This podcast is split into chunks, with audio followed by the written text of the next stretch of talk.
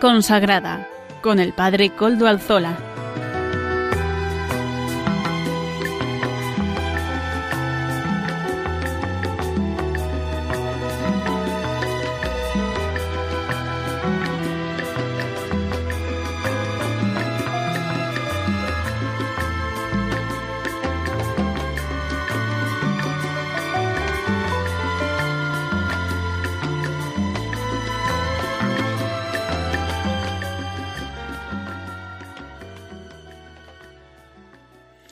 Buenas tardes, hermanos, amigos y oyentes. Hoy es jueves y son las cinco de la tarde, una hora menos en las Islas Canarias. Es por tanto la hora de vida consagrada en Radio María. Les saluda con sumo gusto Padre Coldo Alzola, Trinitario. Eh, hoy emito, como siempre, como de costumbre, desde Algorta, Vizcaya, desde la parroquia del Santísimo Redentor y como ya es conocido para los oyentes habituales del programa, nos encomendamos al inicio del mismo al Beato Domingo Iturrate, nuestro patrono y protector, aunque hoy también nos encomendamos, como no, a San Juan María Vianney, cuya fiesta estamos celebrando hoy.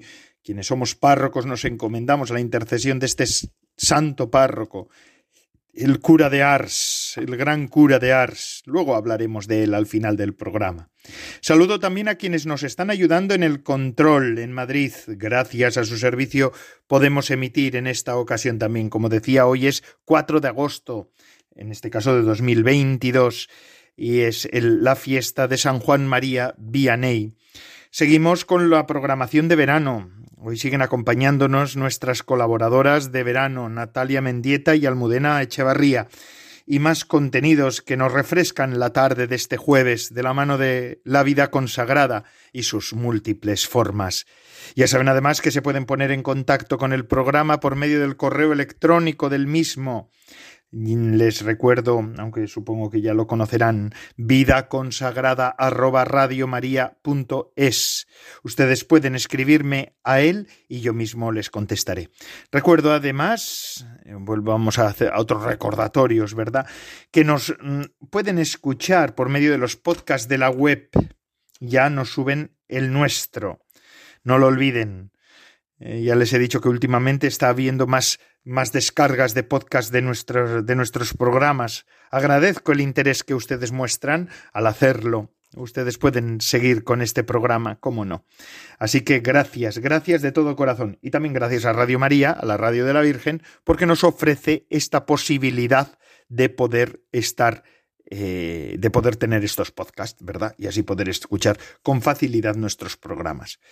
Vamos a comenzar con la sección actualidad eh, comentada, actualidad de la Iglesia, porque quisiera que estos días, en estos días de verano, comentar algunos hechos de la actualidad eclesial, haciéndome eco de algunas de las noticias más relevantes de la Iglesia, porque los católicos tenemos derecho de saber de primera mano la verdad de las noticias de la Iglesia católica. A veces en los medios generales o se callan estas noticias o las dicen de una manera un poco más tergiversada, a mi modo de entender. Me parece que, mm, no sé si tergiversada, tendenciosa sería la palabra más adecuada. Y es que comenzamos hablando de la audiencia general del Papa de ayer, miércoles, porque él mismo ha comentado el viaje del que nos hicimos eco en el programa, del viaje a Canadá. Es que ayer Francisco entró en el aula Pablo VI con bastón en vez de silla de ruedas. Su catequesis semanal giró en torno a ese viaje de Canadá, del que ya hablamos la semana pasada, pero esta es la, explicación que él dio a los asistentes. Eh, mm, él hizo, eh, a los asistentes les hizo un recorrido de memoria, reconciliación y curación que compartió con las comunidades indígenas. No ahorró críticas sobre el papel que jugó la Iglesia en las escuelas residenciales. Decía el Papa, algunos hombres y mujeres de la Iglesia, estoy citando palabras textuales del Santo Padre, han estado entre los más decisivos y valientes promotores de la dignidad de la población autóctona, asumiendo la defensa y contribuyendo a la difusión de su lengua, cultura, pero por otro lado, lamentablemente, no han faltado cristianos, sacerdotes, religiosos, religiosas y laicos que han participado en proyectos que hoy entendemos como inaceptables y también contrarios al Evangelio. Es por esto que fui a pedir perdón en nombre de la Iglesia. Son palabras textuales del Santo Padre. Y así el Papa explicó que su peregrinaje tuvo tres etapas. Primero, Edmonton, en la, en la parte occidental del país, en el oeste. Después, a Quebec, en la parte oriental. Y la tercera, a Iqaluit, al norte del país, a escasos kilómetros del círculo polar. Juntos hemos hecho memoria, decía el Papa, la memoria de la historia milenaria de estos pueblos en armonía con su tierra. Esta es una de las cosas más bonitas de los pueblos originarios, la armonía con la tierra. Jamás maltrataron la creación, en armonía con la tierra, decía el Papa. Y también hemos recuperado la memoria dolorosa de las injusticias sufridas, también en las escuelas residenciales, a causa de las políticas de asimilación cultural. Francisco habló de uno de los eventos principales del viaje, la bendición del lago Santa Ana en el día de la fiesta de San Joaquín y Santa Ana, 26 de julio. Dijo que el lago siempre ha sido un lugar familiar para Jesús, fuente de agua. También subrayó la voluntad de la Santa Sede del Papa, subrayó de promover las culturas originarias y, y ofrecerles perdón, un acompañamiento espiritual apropiado con atención a las lenguas y costumbres. También criticó la colonización ideológica que amenaza la historia de los pueblos y su relación con la fe. Por último, habló de su encuentro final del viaje en comunidades indígenas, dijo que sintió su dolor como una bofetada. Sentí el dolor de esa gente como bofetadas, decía el Papa Francisco. Ancianos que habían perdido a sus hijos y no sabían dónde están, desaparecieron por esta política de asimilación. Fue un momento muy doloroso, pero debemos dar la cara. Debemos dar la cara por nuestros errores y nuestros pecados. los pecados de aquellas personas que, que entonces estaban al frente de estos internados, ¿verdad?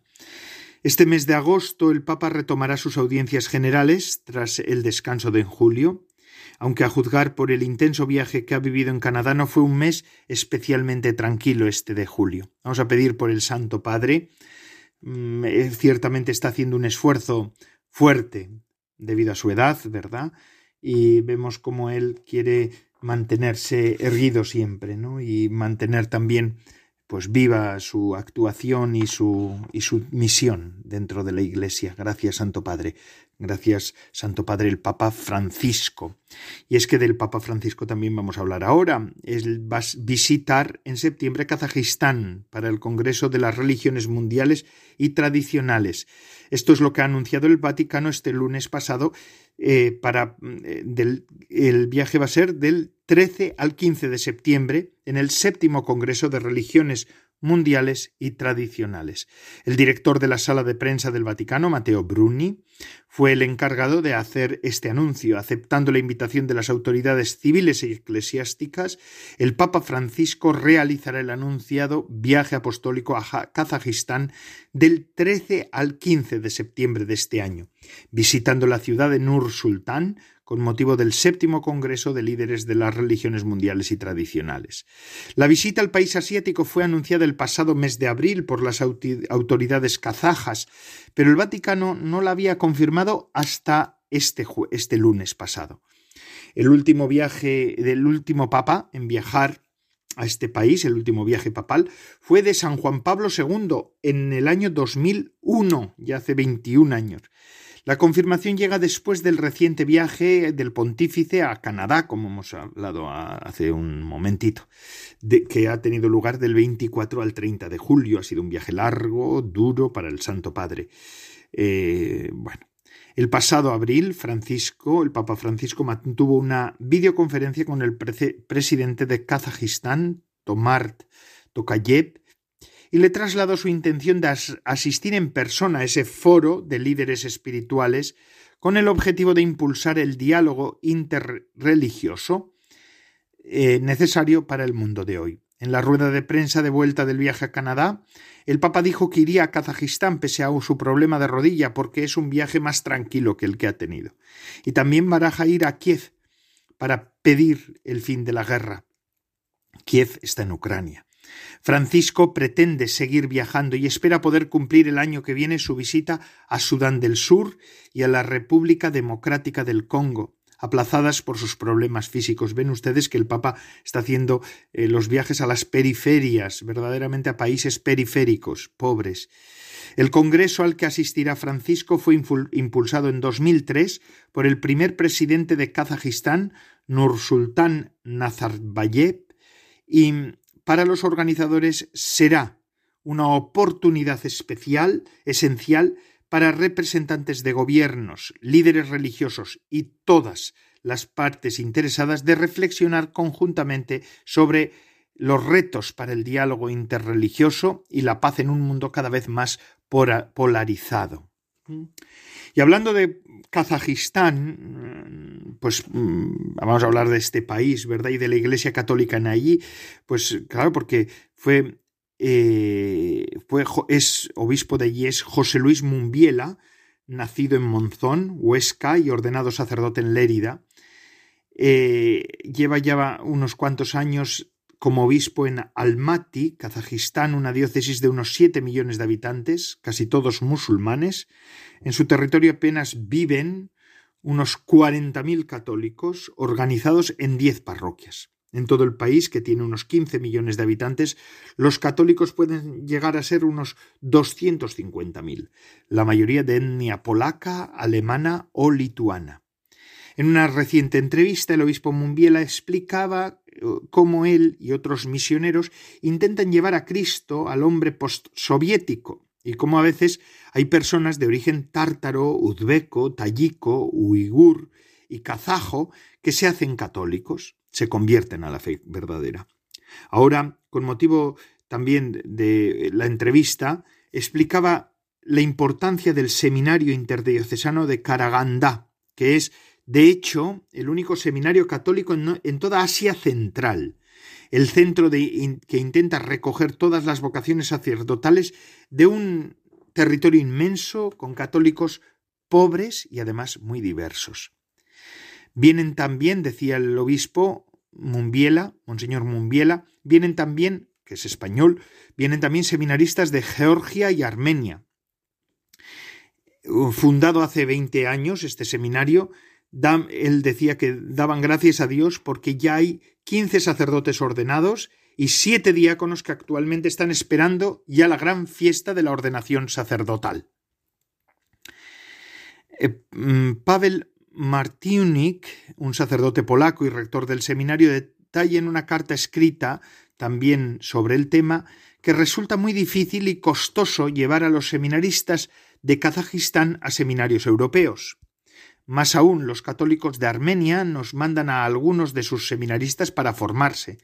Tampoco podemos enviar, decía el, rector, el mm, padre Pavel, nuestros seminaristas a un seminario en Rusia, al, más próximo, porque las disposiciones estatales rusas lo impiden. Por eso vemos la necesidad de mantener nuestro seminario, aunque sea con un pequeño número de seminaristas.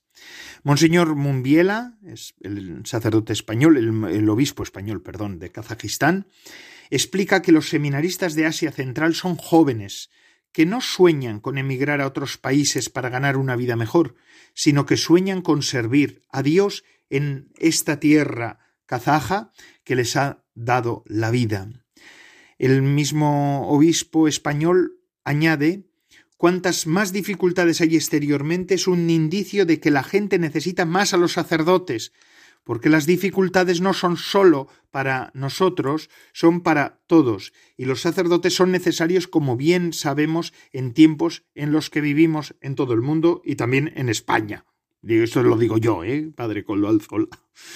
Anima también a rezar, animaba también este obispo a rezar, pidiendo al Señor que fecunde estas tierras con vocaciones sacerdotales, estaba hablando de Kazajistán, con fecundas vocaciones de sacerdotes santos, de esos que transforman la tierra transformando su propio corazón.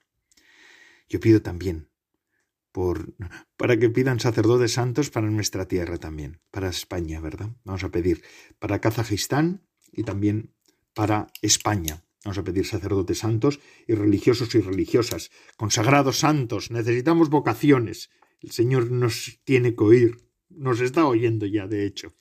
¿eh? Así que bendito sea el Señor. Yo creo que la Iglesia va a tener una tarea impresionante, ímproba, a partir de ahora, cuando nos encontremos con tantas necesidades espirituales en un mundo que a veces está dando la espalda a Cristo.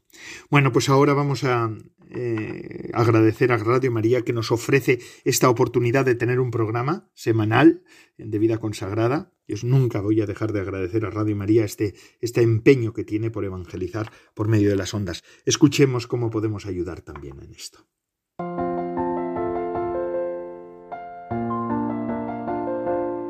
En este tiempo veraniego, en el que a todos nos gustaría descansar de las ocupaciones habituales, recordemos que lo más importante es el descanso del corazón, que brota de la certeza de vivir apoyados en un amor fiel, gratuito e incondicional, suceda lo que suceda en nuestras vidas. La dolorosa experiencia de tantas rupturas, infidelidades y abandonos puede hacernos pensar que ese deseo es solo una utopía irrealizable en nuestra sociedad. Sin embargo, nosotros sabemos que Dios es amor, que su palabra se ha hecho carne y que consiguientemente Dios nos ama con corazón humano. Sí, somos amados incondicionalmente y por encima de nuestros méritos por ese corazón que nunca dejará de latir por cada uno de nosotros, en verano o invierno, salud o enfermedad, días de bonanza o de tormenta.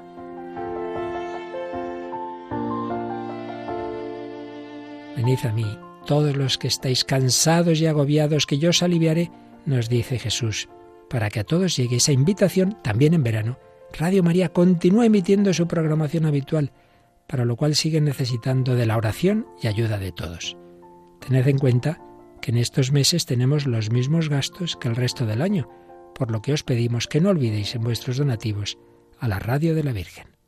Podremos así seguir llevando a nuestros contemporáneos, como María en su visitación a Isabel, la buena noticia de la presencia entre nosotros de aquel que quiere ser nuestro descanso y paz en este mundo y en la vida eterna. Colabora con tu oración, voluntariado y donativos con la radio evangelizadora.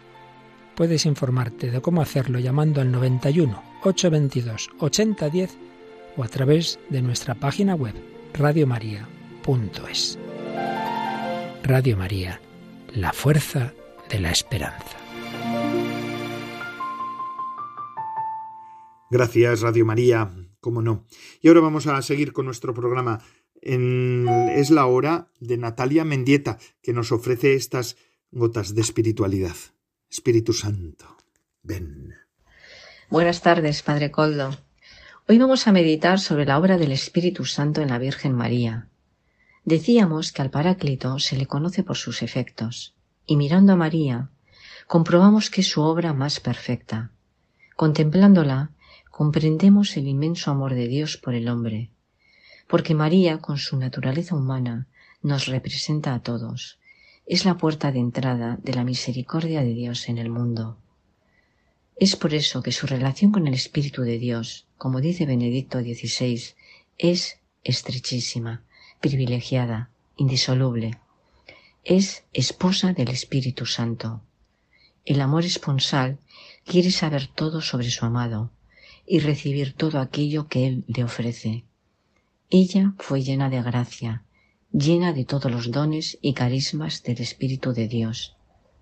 María fue la elegida ya antes de la creación del mundo, pero como todo ser humano tuvo que recorrer su propio camino de fe. No entendió todo desde el primer momento, si bien, como dice Santo Tomás de Aquino, poseía la luz profética que le regaló un conocimiento mayor de las cosas de Dios. Tuvo que comprender progresivamente los designios de su Hijo, y sólo pudo hacerlo a la luz del Espíritu. Sierva dócil y humilde, su vida transcurrió en un diálogo continuo y profundo con el Espíritu Santo. El momento de la Anunciación supone para ella su primer Pentecostés. El Espíritu Santo descenderá sobre ti, y el poder del Altísimo te cubrirá con su sombra.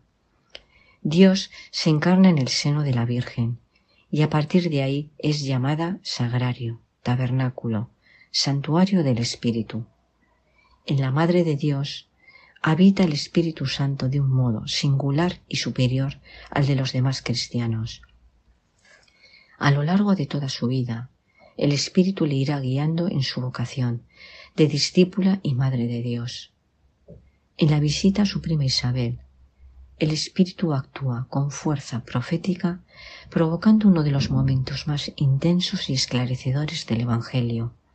Juan, aún no nacido, ya es tocado de lleno por Dios y salta de gozo en el seno de su madre. Isabel es la primera en proclamar el milagro de la encarnación. Bendita tú entre las mujeres, y bendito es el fruto de tu vientre. María desborda en agradecimiento ante las maravillas que el Señor ha hecho en ella. El Espíritu Santo habla por su boca a través del cántico del Magnificat. Toda la historia del nacimiento de Jesús y de su primera infancia está guiada de manera casi palpable por el Espíritu de Dios, aun cuando no siempre se le nombre. José y María se mueven por inspiraciones divinas que les hacen en muchas ocasiones cambiar los planes o simplemente aceptar desconcertados hechos que en ese momento no entienden. Pensemos en la pérdida de Jesús al cumplir los doce años. Cuán difícil fue para María aceptar que su hijo llevaba en su interior otro mundo, el mundo del Padre, en el cual también ella tenía que adentrarse de un modo más perfecto. El Espíritu de Dios también habla por boca del anciano Simeón y revela al mundo el designio compartido por madre e hijo en la obra mesiánica de la salvación. La cruz para el hijo, la espada para la madre. María guardaba todas estas cosas en el corazón y las meditaba a la luz del Espíritu Santo. Más tarde, en las bodas de Caná, la Virgen intercede y provoca un signo de gracia superabundante, el vino bueno, que remite al misterio de la sangre de Cristo. El mismo Espíritu le mueve a intervenir ante su Hijo, a pesar de no haber llegado su hora. Como Madre intercesora, habla con la autoridad del Espíritu de Dios. Haced lo que Él os diga. Comienza la vida pública del Señor. Su madre queda aparentemente relegada a un segundo plano durante esos años de predicación y milagros, pero realmente nunca estuvo más unida a su hijo, puesto que Dios la iba preparando para el momento crucial de la pasión. Contemplar y compartir la tortura a la que su hijo fue sometido supuso para ella crecer como nunca en madurez espiritual. Es el momento de la gran prueba de fe. Solo la fuerza de Dios le pudo sostener ante el sufrimiento extremo que tuvo que experimentar su maternidad.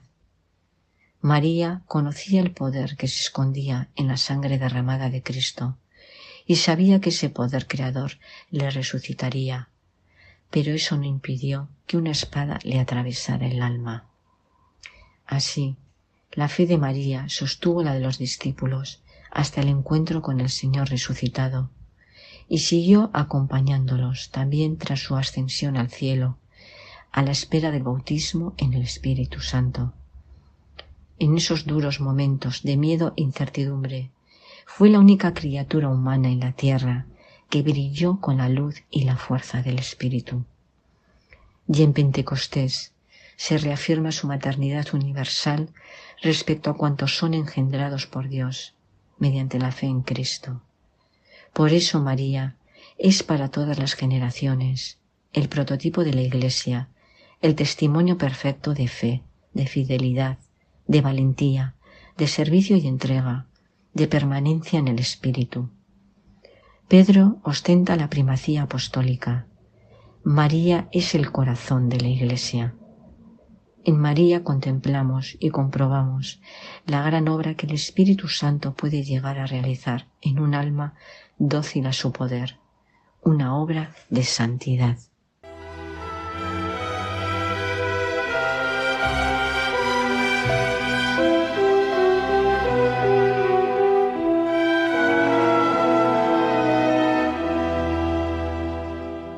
Natalia Mendieta, muchísimas gracias por su aportación en esta semana también.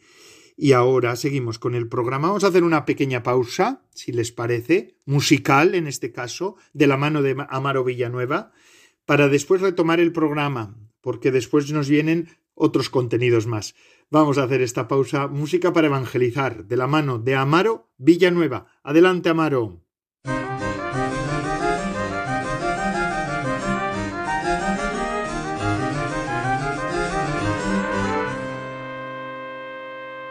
Buenas tardes, Padre Coldo, y buenas tardes a todos los oyentes de Radio María. En la sección de música para evangelizar presentamos al grupo Twice, T-W-I-C-E, con la canción titulada Yo no soy esclavo.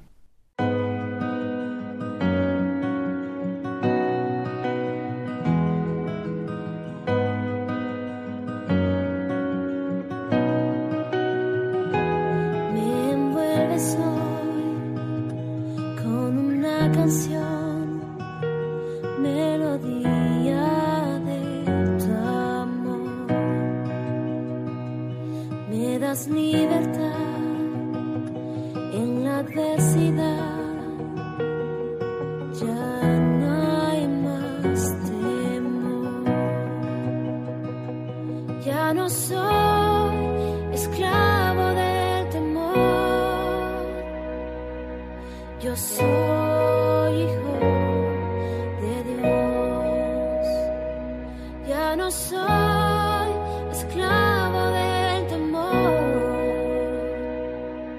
Yo soy hijo de Dios.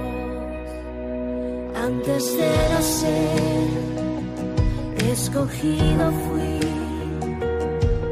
por tu gran amor.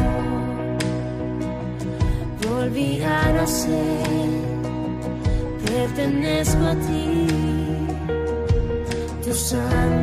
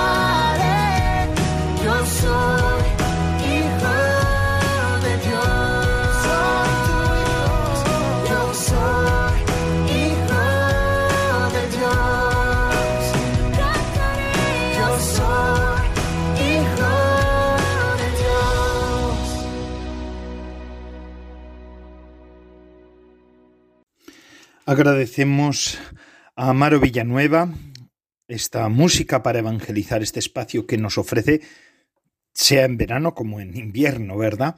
Gracias, Amaro Villanueva, por esta canción. Una vez más, siempre nos sorprende Amaro Villanueva, es para eso un, un, artista, un artista de verdad. Y ahora vamos a continuar el programa, en esta ocasión, con Almudena Echevarría, nuestra siguiente colaboradora e invitada en, estas, en estos tiempos de verano, ¿verdad? Almudena Echevarría nos ofrece estas meditaciones sobre la vida de Jesús. Adelante, Almudena Echevarría. Buenas tardes, Padre Coldo. Seguimos con las meditaciones de Jesús. Jesús ya está en el vientre de María. María le recibe en su vientre santo, inmaculado. Jesús ya empieza a hacer cosas grandes. Jesús, el Espíritu Santo y el Padre, la Santísima Trinidad, moran en María. Ya desde, desde que está en el vientre, Jesús va derramando los dones, la sabiduría, a María, el ser perfecto, le va dotando de todo tipo de cualidades y de dones. María va conociendo más cosas, va llenándose de sabiduría, esa sabiduría le hace llenarse de humildad, porque ella cada vez ve que es más pequeña y que el que está en su vientre cada vez es más grande. María va desapareciendo, sus pensamientos humanos van desapareciendo, va creciendo el pensamiento de Jesús, la vida de Jesús en su vientre. Jesús nace en el vientre de María, un vientre santo. Por eso Jesús puede actuar como quiere, puede darle el amor, puede darle todos sus dones, y María todos los recibe, porque está preparada para recibirlos. Y ahí empieza una unión que nunca les va a separar a la madre y el hijo desde su seno. Y Jesús, cuando viene a nuestro corazón, tiene que encontrarlo limpio, nuestra alma, tiene que encontrarlo vacío de cosas caducas, de pecados, porque si no Jesús no puede actuar en nosotros, no puede llenarnos de sus dones, no puede llenarnos de sus gracias no puede transformar nuestras tristezas en alegría, no puede transformar los sufrimientos en gozo. Jesús quiere venir dentro de nosotros como vino en el seno de María. Quiere actuar en nosotros como lo hizo en María. Y viene a la tierra, y viene a una tierra donde él sabe que viene a un lugar donde hay pecado, donde hay tristeza, donde hay sufrimiento. Este es nuestro mundo, el mundo de la tierra, no es su mundo. Él lo creó, pero nosotros lo hicimos con pecado y Él vuelve a la tierra y viene a la tierra y viene a la tierra para salvarnos y viene a la tierra para construir todo lo que hemos destruido. Es el Jesús que nace en el vientre de María, que quiere nacer en nuestro corazón y en nuestra alma. Y Jesús no nace en un palacio, sino nace en un pesebre. ¿Y cómo es el pesebre? El pesebre está lleno de telarañas, está sucio. Y así es el mundo, lleno de tinieblas, de suciedad, de pecado. Y María se encarga de ponerlo todo limpio, se encarga de limpiar el pesebre, el portal para nacer Jesús. Jesús no podría nacer en otro sitio, porque Jesús en el pesebre también es nuestro propio corazón. Por eso quiso nacer en un pesebre, porque el pesebre es nuestro corazón. Y ahí quiso nacer Jesús. el perfecto, el amoroso, tiene que venir a este mundo. El Padre le llama y él obedece. El Padre le dice y él obedece. ¿Cómo podemos cambiar este mundo de tristeza y de pecado en el mundo de paz y de amor? El único sitio donde podemos cambiar es metiéndonos en el corazón de Jesús, dejar a Jesús que se meta en nuestra vida, en nuestra alma, dejar que Jesús se meta en la Eucaristía, dejar que Jesús toque todo nuestras manchas, toque todas nuestras tristezas, toque todos nuestros pensamientos, toque todos nuestros sufrimientos. Cuando Jesús toca, entra y toca mi herida, mi herida se sana. Pero si yo no quiero, Jesús no entra, Jesús no sana. Lo que más le duele a Jesús en sus hijos, a Dios, es la desconfianza. No creo, no necesito, me valgo por mí mismo. Esa es la mentira más grande del ser humano. El ser humano cada mañana cuando se levanta tiene que saber que de él no, no depende de él la vida está, su vida está en manos de Dios. Si él ese día se levanta es por Dios. Si ese día respira es por Dios. Si ese día habla es por Dios. Si en ese día ama es por Dios todo el día ofrecido a Dios, porque tenemos que vivir en la verdad, y esa es la verdad de la existencia. Y si no vivimos en la verdad, vivimos en la mentira, vivimos en el yo, vivimos en el yo elijo, yo dirijo, yo sé, y esa es la falsedad de ser humano, ese es el error del ser humano, poner el yo por encima de Dios.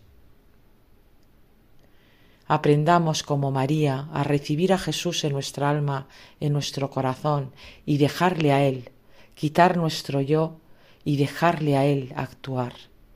Ahí veremos que realmente podemos ser felices, podremos encontrar el gozo del corazón, nadie nos separará del amor de Dios, nadie nos separará de la paz de Dios.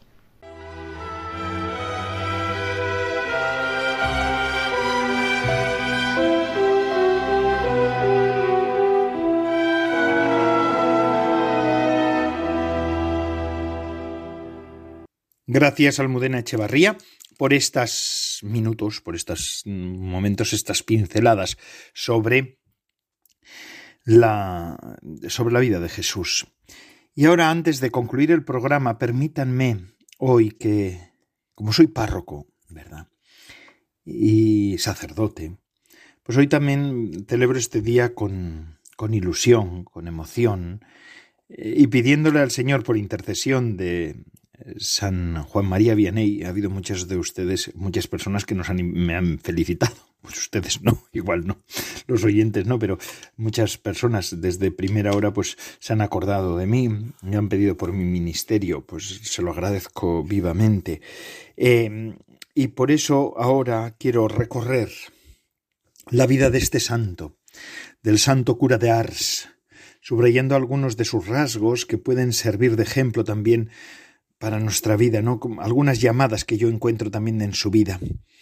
Ciertamente mm, es diferente de la que él vivió, pero en varios aspectos también está marcada por desafíos humanos y espirituales fundamentales. Precisamente hoy se cumplen 163 años de su nacimiento para el cielo. Hace 163 años que falleció San Juan María Vianney a las 2 de la mañana del 4 de agosto de 1859. San Juan María Vianney, terminando, terminado el curso de su existencia terrena, fue al encuentro del Padre Celestial para recibir en herencia el reino preparado desde la creación del mundo para los que siguen fielmente sus enseñanzas. Qué gran fiesta debió haber en el paraíso a que al llegar un pastor tan celoso, un pastor santo. Qué acogida debe haberle reservado la multitud de los hijos reconciliados con el Padre gracias a su obra de párroco y confesor, ¿verdad? Porque muchos de sus feligreses ya lo, antecedieron en, en, el camino hacia el cielo. ¿Y cómo, cómo se lo agradecerían aquellos a los que este santo cura de Ars les ayudó a llegar al cielo? Estoy convencido de ello. Eh, fíjense, solamente como una pincelada, ¿no?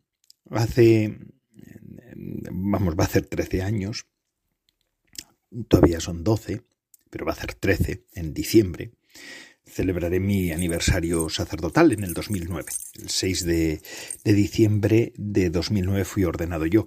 Y es que aquel año el Papa Benedicto XVI, entonces Papa de la Iglesia Universal, eh, ahora Papa Emérito, ¿verdad? Eh, convocaba el año sacerdotal con ese lema tan, tan, tan, tan bonito. Fidelidad de Cristo, fidelidad del sacerdote.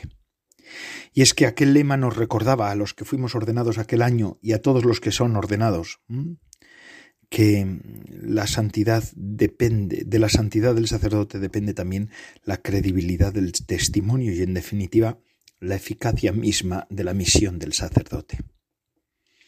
Un sacerdote sobre todo y ante todo tiene que ser santo. Está llamado a eso. Juan María Vianney nació en una pequeña aldea, Dardilly, el 8 de mayo de 1786, en el seno de una familia campesina, pobre, en bienes materiales, pero rica en humanidad y rica en fe. Fue bautizado, de acuerdo con una buena costumbre de esa época, el mismo día de su nacimiento. Consagró, así que el 8 de mayo, Consagró los años de su niñez y de su adolescencia a trabajar en el campo y a apacentar animales, hasta el punto de que a los 17 años aún era analfabeto. A los 17 años este, este sacerdote no sabía leer ni escribir. No obstante, se sabía de memoria las oraciones que le había enseñado su piadosa madre, y se alimentaba del sentido religioso que se respiraba en su casa. Los biógrafos de este santo refieren que desde los primeros años de su juventud trató de conformarse a la voluntad de Dios, incluso en las ocupaciones más humildes. Albergaba en su corazón el deseo de ser sacerdote, pero no le resultó fácil realizarlo. No. Llegó a la ordenación presbiteral después de no pocas vicisitudes e incomprensiones, gracias a la ayuda de prudentes eh, sacerdotes que no se detuvieron a considerar sus límites humanos, sino que supieron mirar un poquito más allá, o bastante más allá, intuyendo el horizonte de santidad que se perfilaba en aquel joven, que era entonces ya realmente singular. Así, el 23 de junio de 1815 fue ordenado diácono y el 13 de agosto siguiente sacerdote. Por fin, a la edad de 29 años, aquel que a los 17 años era todavía analfabeto, 12 años después, después de numerosas incertidumbres, no pocos fracasos y muchas lágrimas, pudo subir al altar del Señor y realizar el sueño de su vida. El santo cura de Ars manifestó siempre una altísima consideración del don recibido. Afirmaba, Oh, qué cosa tan grande es el sacerdocio no se comprenderá bien más que en el cielo. Si se entendiera en la tierra se moriría, no de susto, sino de amor. Que en una de sus cartas, ¿no? Como escribe esto, el santo cura d'Ars. Qué, qué, bueno, ¿no? Además, de niño había confiado a su madre. Si fuera sacerdote, querría conquistar muchas almas. Oh, esto sí, es que a mí me emociona solamente repetirlo, ¿no? Cuando estaba preparando estos momentos para hablarlos con ustedes, me emocionaba, me emocionaba. Los sacerdotes necesitamos emocionarnos de, la, de nuestro ministerio sacerdotal. Esto es así, hermanos, esto es así. Bueno, en fin, déjenme. Van a decir que vehemente está hoy el padre Coldo. Pues sí, no es para menos. Y así sucedió en el servicio pastoral tan sencillo como extraordinariamente fecundo, este párroco de una aldea perdida del sur de Francia logró identificarse tanto con su ministerio que se convirtió también de modo visible y reconocible universalmente en Alter Christus, imagen del buen pastor de que a diferencia del mercenario da la vida por sus ovejas, como dice el Evangelio. Ejemplo del buen pastor dio su vida en los decenios de su servicio sacerdotal. Su existencia fue una catequesis viviente que cobraba una eficacia particularísima cuando la gente lo veía celebrar la misa. Verlo celebrar la misa bastaba. Detenerse en adoración ante el sagrario y pasar muchas horas en el confesonario. El centro de la vida de este hombre era, por consiguiente, la Eucaristía, que celebraba y adoraba con devoción y respeto, y preparaba a la gente para poderla celebrar con fruto. Por eso confesaba tanto. La Eucaristía es fuente y culmen. Fuente de donde parte, culmen hacia el que se va. Otra característica fundamental de esta extraordinaria figura, de este hombre, era el ministerio asiduo de las confesiones, como hemos dicho. En la práctica del sacramento de la reconciliación y de la penitencia, reconocía el cumplimiento lógico y natural del apostolado del sacerdote, en obediencia al mandato de Cristo, que dice, a quienes perdonéis los pecados les quedan perdonados, a quienes se los retengáis les quedan retenidos. Así pues, San Juan María Vianney se distinguió como óptimo e incansable confesor y maestro espiritual, pasando con un solo con movimiento interior del altar al confesionario, donde transcurría gran parte de su jornada.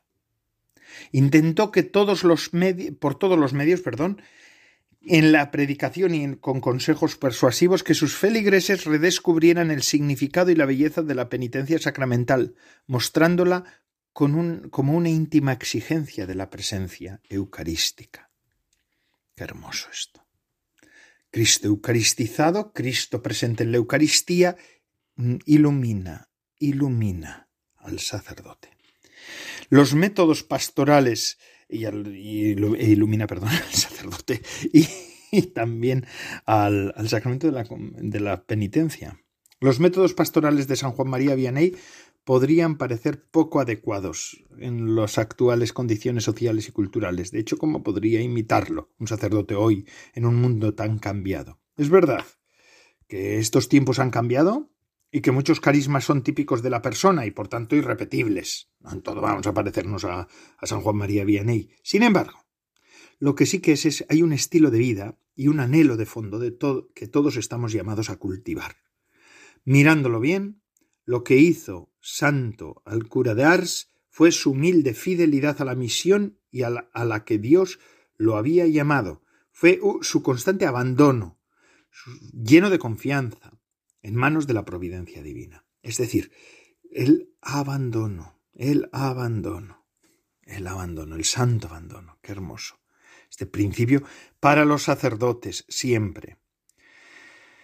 El santo cura de Ars logró tocar el corazón de la gente, no gracias a sus dotes humanas, ni basándose exclusivamente en un esfuerzo de su voluntad, es muy loable ¿eh? todos los sacrificios que hacía, sino que él conquistó las almas, incluso las más refractarias, comunicándoles lo que vivía íntimamente, es decir, comunicándoles su amistad con Cristo.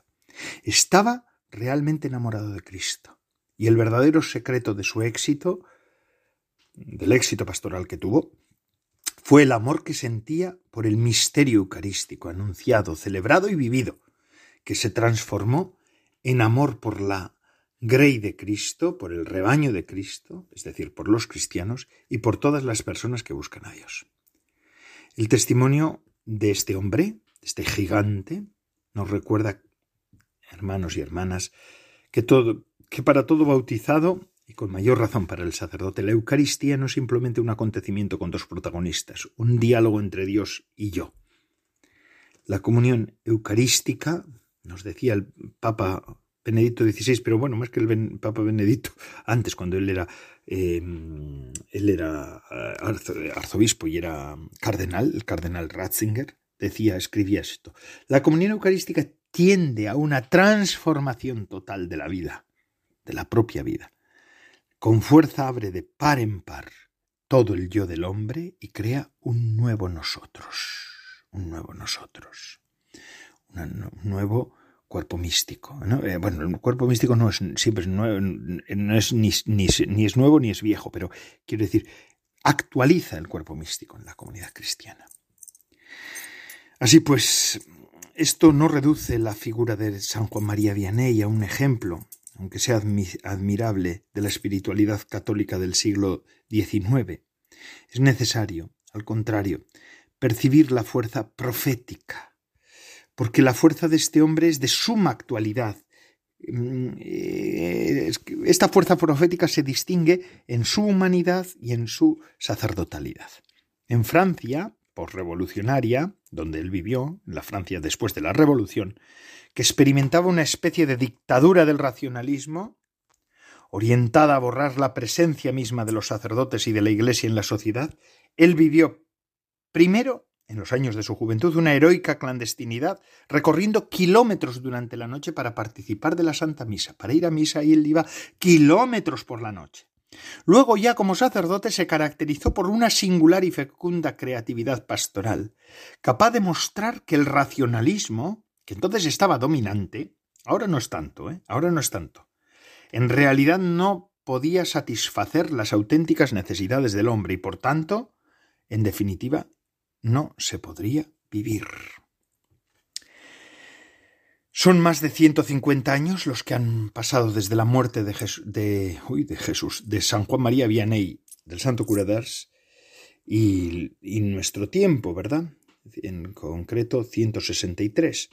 Pero los dos desafíos de la sociedad actual también siguen siendo arduos. Que nos lo digan a nosotros, ¿verdad? Sacerdotes de este tiempo.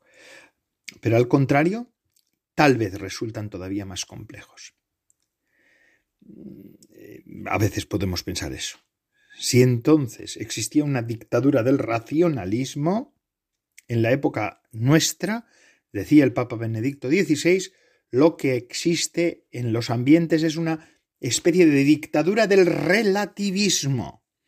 Ambas, estas dos, racionalismo y relativismo, parecen respuestas inadecuadas a la justa exigencia del hombre de usar plenamente su propia razón como elemento distintivo y constitutivo de la propia identidad. ¿Por qué el racionalismo fue inadecuado? Porque no tuvo en cuenta las limitaciones humanas y pretendió poner la razón, la sola razón, como medida de todas las cosas, transformando a la razón en una diosa, el relativismo de nuestro tiempo mortifica la razón, porque de hecho llega a afirmar que el ser humano no puede conocer nada con certeza más allá del campo científico positivo, ¿verdad? De quiero decir, de la ciencia, de, de, de las ciencias experimentales. Sin embargo, tanto hoy como entonces, el hombre, que mendiga significado y realización, busca continuamente respuestas exhaustivas a los interrogantes de fondo que no deja de plantearse. El hombre de entonces, de hoy y de siempre, tiene la misma sed de verdad.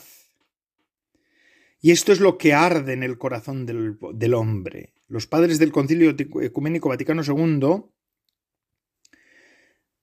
mm, decían de los sacerdotes que somos educadores de la fe, en la fe y que también nuestra misión es mm, formar una auténtica comunidad cristiana capaz de preparar a todos los hombres el camino hacia Cristo y ejercer una auténtica maternidad respecto a ellos, indicando o allanando a los no creyentes el camino hacia Cristo y su Iglesia, y siendo para los fieles estímulo, alimento y fortaleza en el combate espiritual. Esta es la enseñanza que, que sigue transmitiéndonos hoy también el santo cura de Ars, es que en la raíz de ese compromiso pastoral el sacerdote debe poner una íntima unión personal con Cristo, que es preciso cultivar y además acrecentar día tras día. Solo el sacerdote enamorado de Cristo podrá enseñar a todos la unión necesaria con Cristo, la vida, con el Divino Maestro, podrá cautivar. O bueno, cautivar, cautiva a Cristo, pero quiero decir por medio del sacerdote. Solamente un sacerdote enamorado de Cristo puede ser, puede ejercer su ministerio de una manera fecunda. Que María la Virgen, mañana vamos a celebrar Nuestra Señora de las Nieves, ¿verdad? ¿Eh? Mañana, mañana es un día grande también de la Virgen pues que interceda también por todos los sacerdotes. Y así acabo hoy también, acabamos el programa de vida consagrada de Radio María, una semana más. Gracias a todos por su fidelidad. Es una gozada contar con ustedes. Son ustedes la razón de ser de nuestro programa y la de todos los programas de la Radio de la Virgen. Seguimos con la programación de Radio María. Y así me despido de todos ustedes. Padre Coldo Alzola, para servirles. Trinitario, soy trinitario. Recen por mí. Yo lo hago por ustedes. Hasta la semana que viene, si Dios lo quiere.